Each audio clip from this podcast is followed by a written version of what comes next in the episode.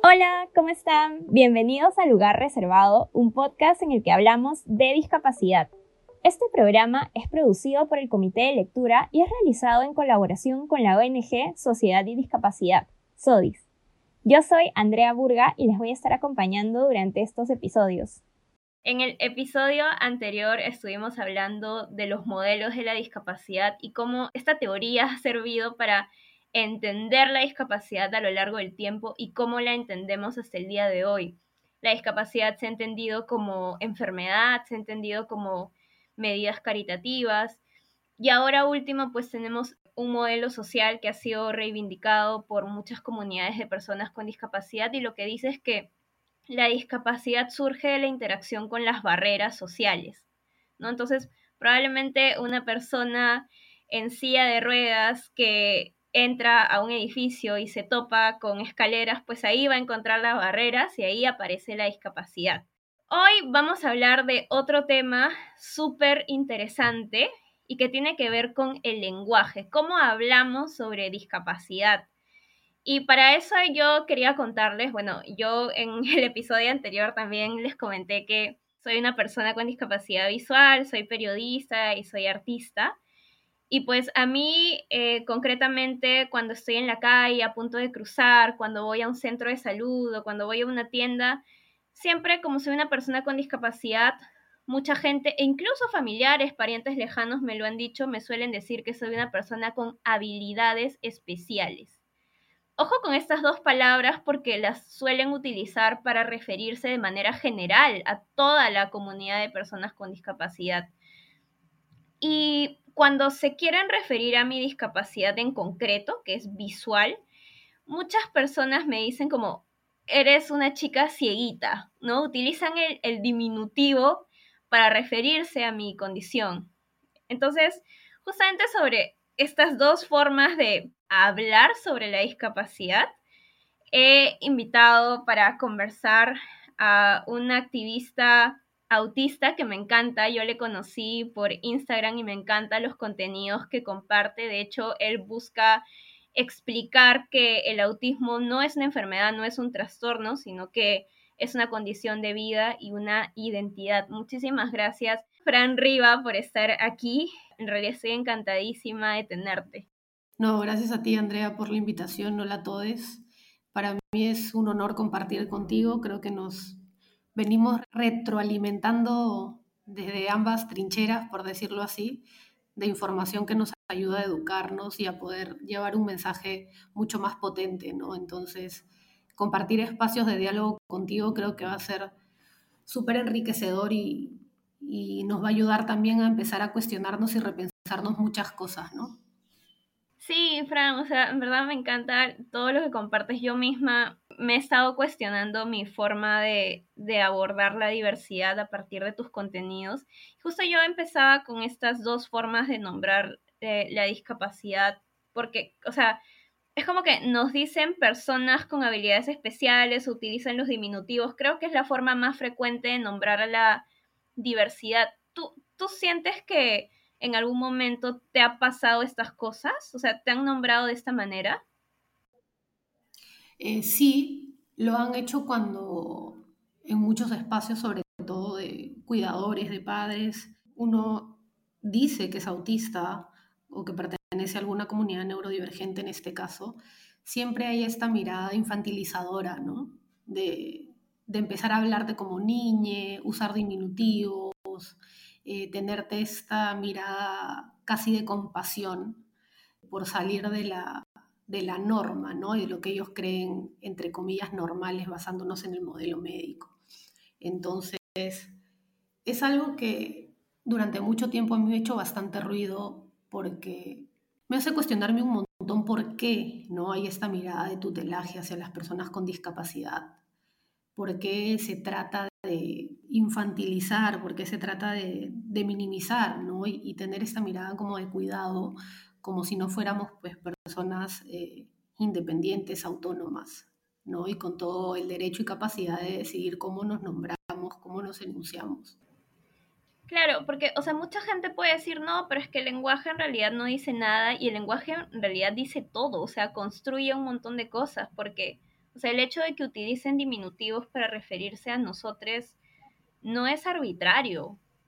O sea, en realidad lo, que están haciendo es, es decirnos que somos niñes eternos, ¿cierto?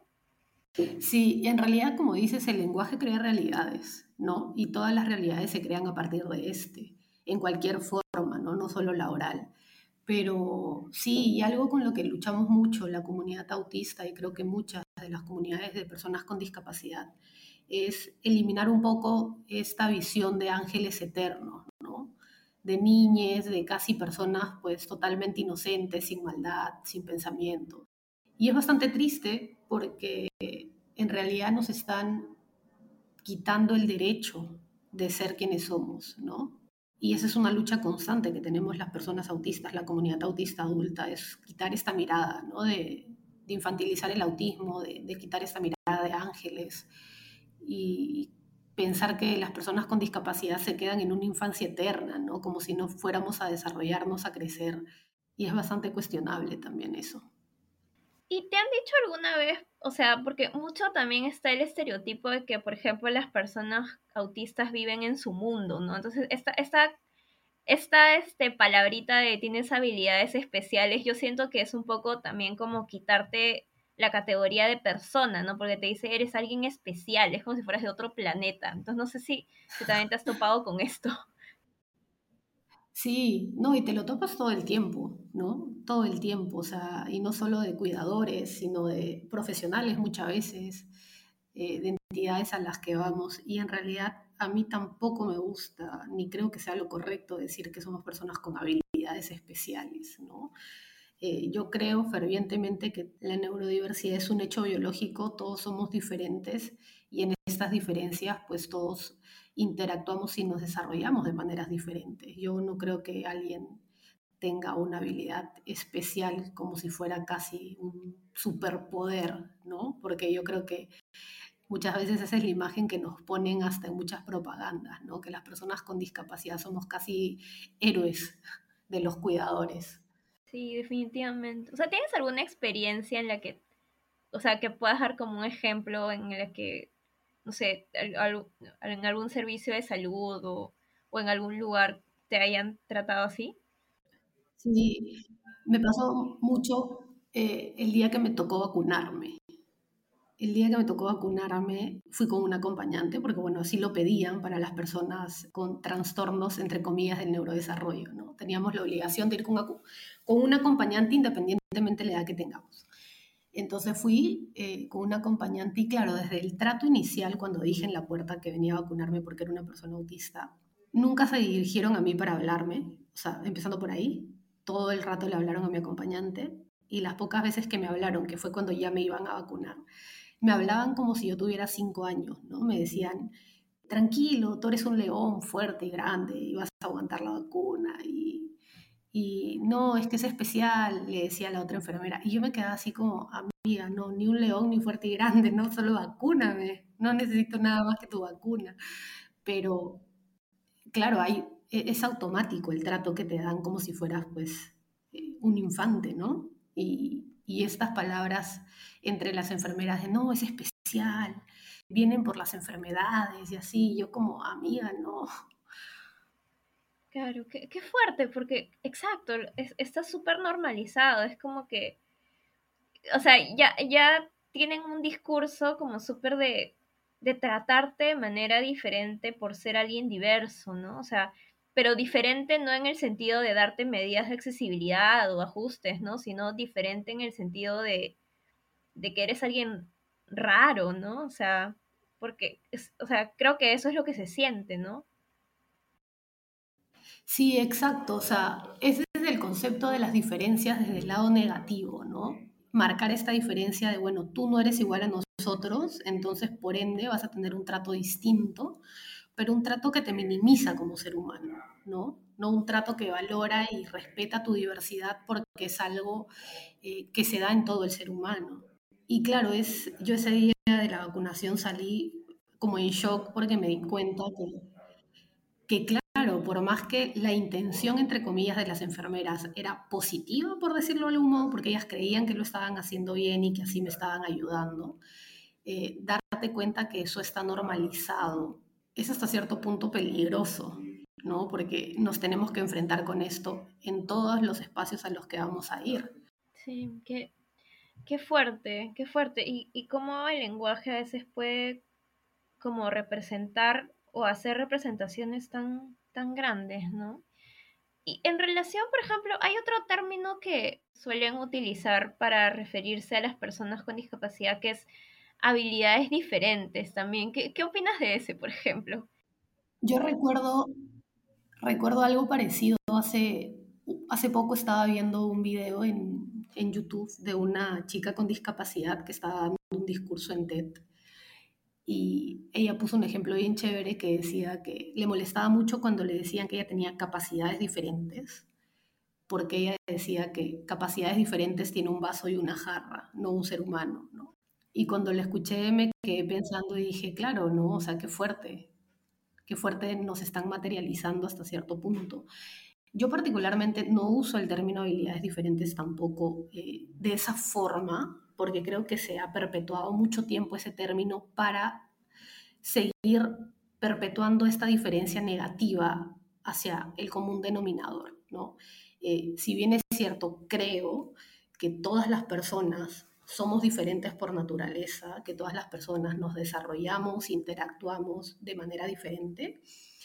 El término para denominarnos personas con habilidades diferentes, desde mi punto de vista, perpetúa un montón la violencia hacia la, hacia la diversidad. Sí, claro, porque, o sea, de cierta manera es como un eufemismo, ¿no? O sea, en realidad eh, no busca nombrar a la discapacidad, ¿no? Sino como, bueno, por lo menos yo desde lo personal y desde lo, desde lo que he leído, de cierta manera como que se quiere disfrazar a la discapacidad, ¿no? Y no, no se quiere hablar en realidad de, de, las barreras que enfrentamos, ¿no? Porque es como, ay, no, todos tenemos habilidades diferentes, ¿no? Todos somos diferentes. Y en realidad, no, pues, o sea, las personas con discapacidad enfrentamos un montón de barreras muy diversas a, a la población en su conjunto, las personas neurodiversas también. Exacto. Es que yo creo que hay un temor al nombrar la discapacidad, ¿no? Es como si la gente le tuviera miedo a la palabra discapacidad y sienten que le hacen eh, como, como si fuera un error decirle a una persona que es una persona con discapacidad. Entonces, existen estos miles de términos para tratar de referirse a las personas con discapacidad en esta falsa creencia de que está mal que digan persona con discapacidad, ¿no? O que la persona con discapacidad se va a ofender si le dices persona con discapacidad. Entonces, como dices tú, por, por muchos años se ha tratado de maquillar las realidades, ¿no? Y esto pasa mucho también, por ejemplo, en el colectivo autista, cuando decimos que somos personas autistas y viene alguien y te dice, no, no, no, eres con autismo, no puedes decir que eres autista, ¿no? Y hay este temor de, no, no te puedes enunciar como autista porque no puedes este, como pensar que el autismo es todo en tu vida y es como, no, pero es parte de mi identidad, ¿no? Y así lo vemos muchas personas. Entonces, eh, yo siento que es un poco por ahí también, ¿no? Este temor de que la persona con discapacidad tenga la total libertad de enunciarse como una persona con discapacidad y así reconocer y visibilizar todas las barreras que se pueden vivir siendo una persona con discapacidad. Me parece interesante esto que has dicho, porque claro, o sea, hay, hay personas con discapacidad que dicen que, por ejemplo, la comunidad sorda, ¿no? También muchos dicen como, yo soy una persona sorda, yo no soy una persona con sordera, porque la, o sea, ser sordo es parte de mi identidad. Y bueno, claro, o sea, uno revisa pues a la comunidad sorda y, y tienen una lengua y, y, o sea, e, es una identidad cultural súper grande, ¿no? Además de, de, de, que enfrentan un montón de barreras. ¿Tú cuál consideras que es el término más adecuado para referirse a una persona? Bueno, me, dices autista, ¿no? Pero, o sea, por ejemplo, hay personas igual que sí se enuncian como personas con autismo. Entonces, creo, creo que es importante comentar que muchas veces también es bueno preguntar, ¿no? Preguntar a las personas cómo, cómo les gustaría que se enuncien. Porque, porque, claro, o sea, muchas personas tienen como, como diferentes preferencias. O sea, no sé si decir preferencias, porque creo que la identidad va más allá de la preferencia, pero sí, o sea, identidades con las que se sienten más cómodas, ¿cierto? Sí, yo creo que y podemos ponerlo como un ejemplo con los pronombres, ¿no? No podemos ir por ahí asumiendo los pronombres de la gente sin preguntar. Esto pasa igual con la identidad, ¿no? Y yo creo que algo que para mí es súper importante y, válido es que cada persona con discapacidad, autista, con autismo, eh, sordo, con sordera, se enuncie como esa persona prefiera, ¿no? siendo una decisión propia luego del cuestionamiento de cada uno de nosotros. Claro, yo me enuncio como persona autista porque yo me veo así, porque mi, mi camino me ha hecho repensarme esta situación, pero tengo compañeros autistas que se enuncian como personas con autismo y también es válido porque esa misma persona ha decidido enunciarse de esa forma, ¿no? Entonces, como dices tú, yo creo que lo importante es preguntarle a cada persona cómo se enuncia para respetar esa, enuncia, esa, forma de enunciarse, ¿no? Lo que, por ejemplo, a mí no me parece es que las personas eh, cuidadores profesionales, etcétera, decidan cómo nos tenemos que enunciar. No, como casi una obligación. Yo creo que todas las personas en diferentes comunidades con discapacidad, con diversidad funcional, neurodivergentes, etcétera, tenemos toda la capacidad de cuestionarnos y decidir cómo nos queremos enunciar cada una de nosotros. Y creo que todas son válidas. No se le debería restar validez a, a ninguna forma de enunciarse siempre y cuando la propia persona lo haya decidido, ¿no? Claro, y, y lo que sí yo considero importante siempre anteponer el sustantivo persona, ¿no? Porque, o sea, en primer lugar somos personas. No sé si estás de acuerdo conmigo en eso. Sí, yo en realidad soy una persona que me encanta cuestionarme un montón de cosas. Siento que sí, todos los días vivo pensando en todo, porque creo que me da un montón de respuestas también. Y justo ayer conversaba con una amiga eh, de este tema, y ella me contaba que seguía, por ejemplo, a un colectivo de, de, mujeres discas, que ellas enuncian así, pero ellas decían, o sea, ella me contaba porque yo no sé cuál es el colectivo, no lo sigo, me decía que son mujeres que se enuncian como discapacitadas, no como personas con discapacidad, ¿no? Porque ellas, eh, el cuestionamiento que ellas hacían era, eh, si tú tienes que enunciarme como persona con discapacidad es porque no me estás viendo como persona en su totalidad y tienes que enunciarlo para verme, ¿no? Eh, y nunca había escuchado, o sea, no las conocía, no había escuchado esta propuesta de, este movimiento DISCA. Pero, claro, yo, al menos yo particularmente, he pasado, he recorrido un camino bien importante con, con el lenguaje en torno a la discapacidad porque claro, he crecido en un entorno en el que la discapacidad siempre se vio como algo malo, ¿no? Como eh, incapacidad, como, como que no se podía hacer eh, un montón de cosas, ¿no? Toda mi infancia crecí con esa mirada y ese chip se queda por muchos años. Entonces, cuando yo conozco mi detección, empiezo a pasar por un proceso de cuestionamiento en torno a la discapacidad bien importante, ¿no? Y creo que no ha terminado, o sea, creo que no he terminado de cuestionarme ni de, ni de construirme todavía, eh, porque creo que todavía tenemos eh, en general todos capacitismos, microcapacitismos, ¿no? Eh, metidos en nuestro ser, pues que todavía nos falta de construir. Pero yo creo que, y me parece totalmente válido el enunciamiento de persona con discapacidad, ¿no? Porque creo que ha sido una decisión de la propia comunidad, empezando por ahí, que para mí es lo más válido, y porque como dices, claro, también es remarcar esta idea de que somos personas, ¿no? Pero a la misma vez también, eh, escuchando este otro discurso, me pongo a pensar, claro, todo este cuestionamiento de, de estas mujeres discas, que también es totalmente válido, que tanto nos podría hacer cuestionarnos todo esto, ¿no? pero yo me hago siempre más amorras en la cabeza pensando.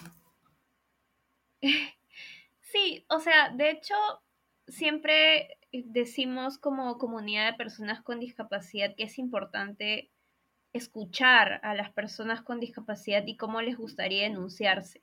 Que hay un consenso, sí tenemos que decir que hay un consenso y que la mayoría pues prefiere el término persona con discapacidad porque bueno, muchas personas consideran de que, o sea, cuando te enuncias como persona, estás reconociendo que eres una persona, porque lamentablemente las personas con discapacidad se nos ha deshumanizado mucho. Entonces, claro, quizá para, para otros colectivos no es importante que les digan personas, pero para nosotros sí, o sea, es, o sea, es, es bien interesante esto, ¿no? Y además porque podemos tener otras identidades, ¿no? Claro, hay muchas personas con discapacidad que obviamente se sienten más cómodas diciéndose discapacitadas porque sienten que, que la discapacidad es su identidad más visible, que ha atravesado más etapas de su vida, pero para otras personas que de repente son personas trans, quizá el ser una persona trans es más potente que ser una persona con discapacidad, ¿no? Entonces, por eso decimos que el consenso es, es decir persona con discapacidad sin obviamente silenciar y sin dejar de lado que pueda haber más discusión al respecto, ¿cierto? Claro, definitivamente, ¿no? Y, y, es como pasa con la comunidad autista, o sea, la mayoría hemos llegado al consenso de que somos personas autistas porque es parte de nuestra identidad, pero hay otras personas que todavía se cuestionan y usan personas con autismo, ¿no? Entonces creo que igual siempre va, va a ser un cuestionamiento constante entre la comunidad porque, claro, al ser tan diversos todos, siempre van a haber puntos de vista totalmente diferentes, ¿no? Y en cuestionamientos, pues en contextos diferentes también, porque creo que es bien importante también pensar desde dónde estamos repensando la discapacidad, ¿no? Desde qué entornos, desde qué ciudades, porque no es lo mismo repensarnos la discapacidad, por ejemplo, acá en Lima, centralizada a pensar la discapacidad pues en ciudades en donde no nos está llegando la información, donde no nos está llegando la accesibilidad. Entonces, creo que los cuestionamientos siempre van a estar, ¿no? Pero claro, como dices tú, habemos personas con discapacidad que atravesamos otras intersecciones, por ejemplo, yo soy una persona autista y trans, entonces, claro, ahí también te encuentras con esta dicotomía de qué es lo que está pesando más en la identidad en cada uno de nosotros, ¿no? Claro, claro.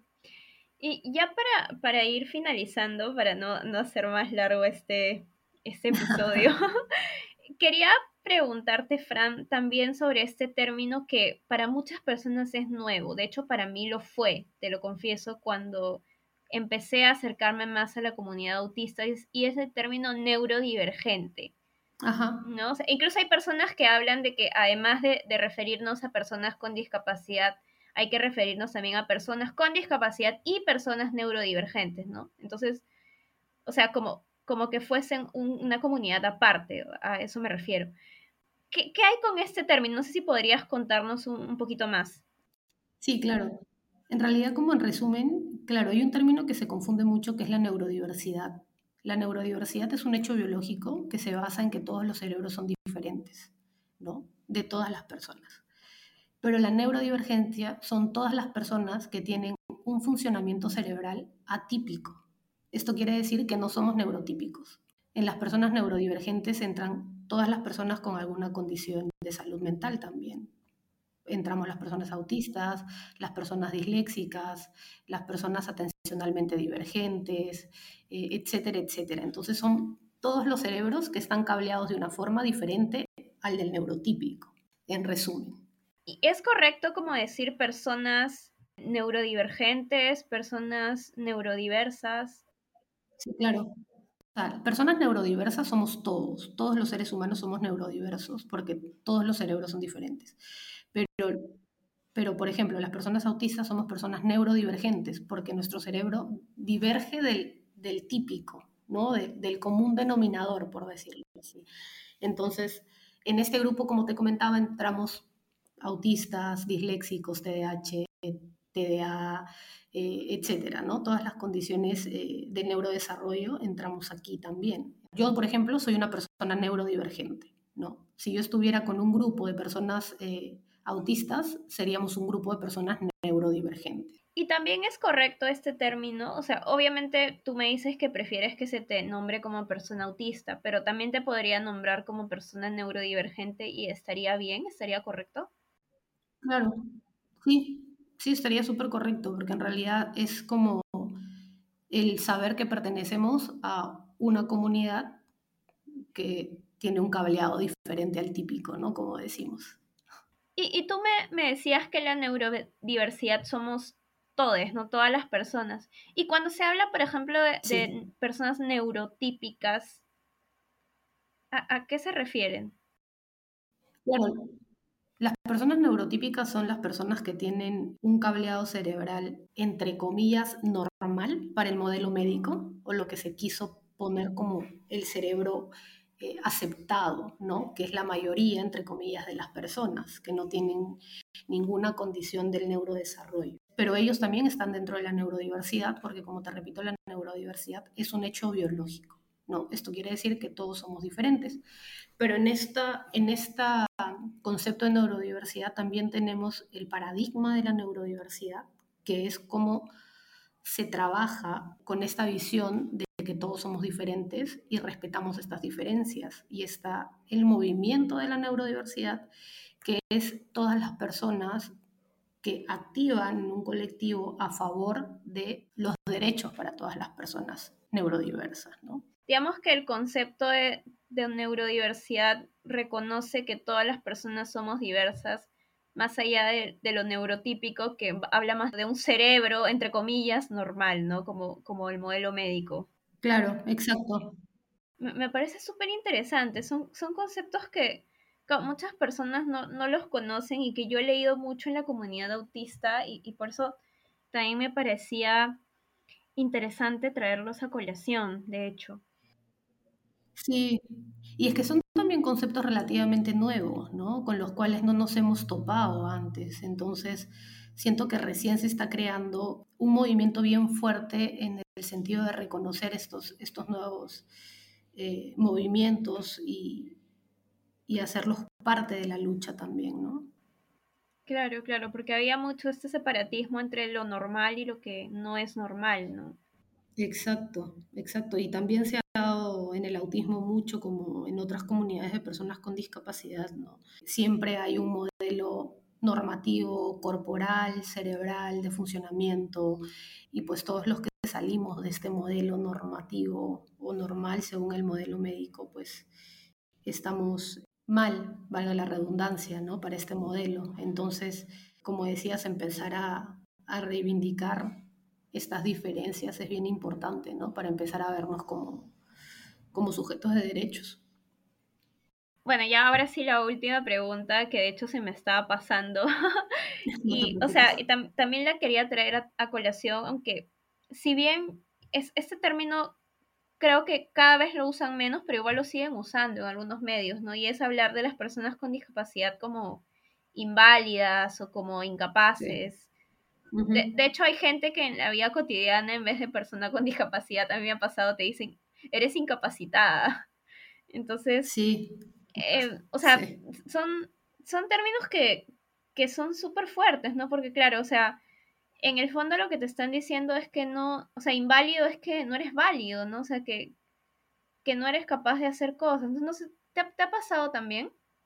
Sí, claro, nos pasa siempre, ¿no? Eh, y creo que eso es eh, capacitismo puro y duro. O sea, es que las personas que creen estar en la norma, por decirlo así, se sienten en el derecho de poder invalidarnos, ¿no?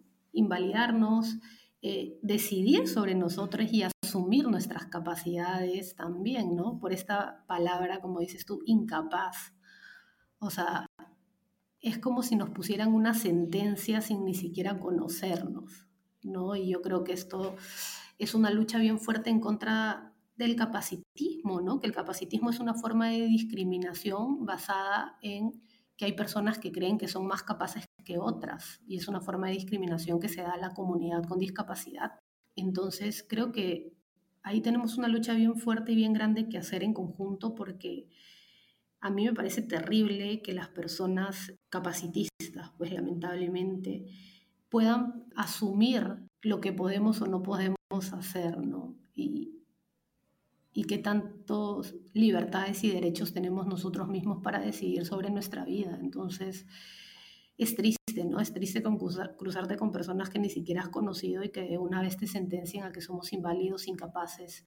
Y es bien importante empezar a, a cuestionar estos espacios, ¿no? Y hacerle frente también a, estas, a, esta, a este uso del lenguaje, así como eh, muchas veces me ha tocado, por ejemplo, pues hacerle frente al tema del lenguaje inclusivo creo que estas formas también de violencia deberían ser enfrentadas, ¿no? Porque creo que es la única forma de, visibilizarlas y que la gente en realidad empiece a cambiar el lenguaje. Claro, el todo eso, o sea, me imagino que para ti ha sido durísimo. Encima que tienes que cuestionar el capacitismo, bueno, o la discriminación, para quienes no lo saben, la discriminación por, por motivos de discapacidad o capacitismo. O sea, tienes que combatirlo en el lenguaje y también el uso del, todo de eso, del, o sea, para reconocer a, personas de género no binario. Entonces, son como dos luchas que van en paralelo y supongo que han sido súper complicados para, para ti.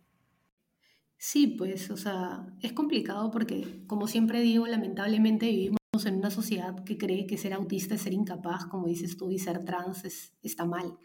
Entonces, es vivir esta intersección eh, todos los días, pues tratando de hacerle frente a la lucha, ¿no? Pero llega un punto en el que también es agotador, porque por un lado estás luchando con el capacitismo, como dices tú, y con otro lado estoy luchando con una legión de personas que me dicen no uses lenguaje inclusivo, eh, como el video que sacaste donde, claro, si quieres ser inclusivo, aprende braille, lengua de señas, eh, pictogramas, etcétera, pero no usas lenguaje inclusivo, ¿no? Y, y yo digo, amigos, amigas, una lucha no tiene que anular la otra, todas son válidas, ¿no? Y cada uno de nosotros lucha desde nuestra trinchera y desde lo que conocemos y vivimos. Y esto no quiere decir que no apoyemos las otras luchas o que una sea mejor que la otra, ¿no?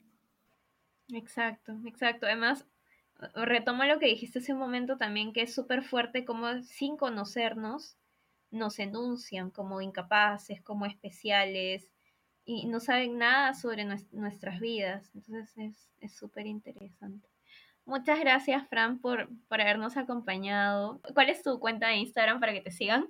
Mi cuenta es arroba soy autista-fran Riva. Así están todas mis redes en realidad.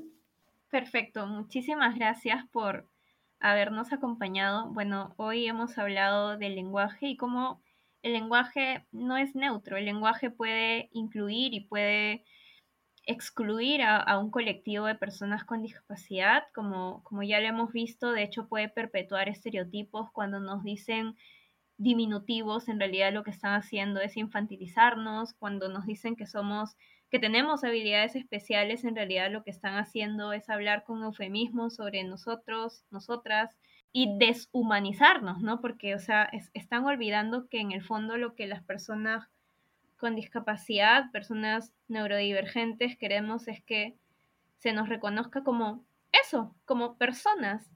Y el lenguaje es, es el primer pasito para lograr ese reconocimiento. No el único, no decimos nunca que es el único, pero sí el primer pasito.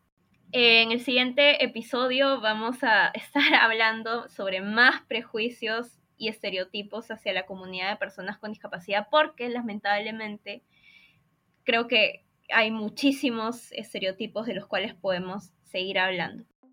Muchas gracias por habernos acompañado y escuchado. Nos vemos en el siguiente episodio. Chao. Chao, gracias a todos.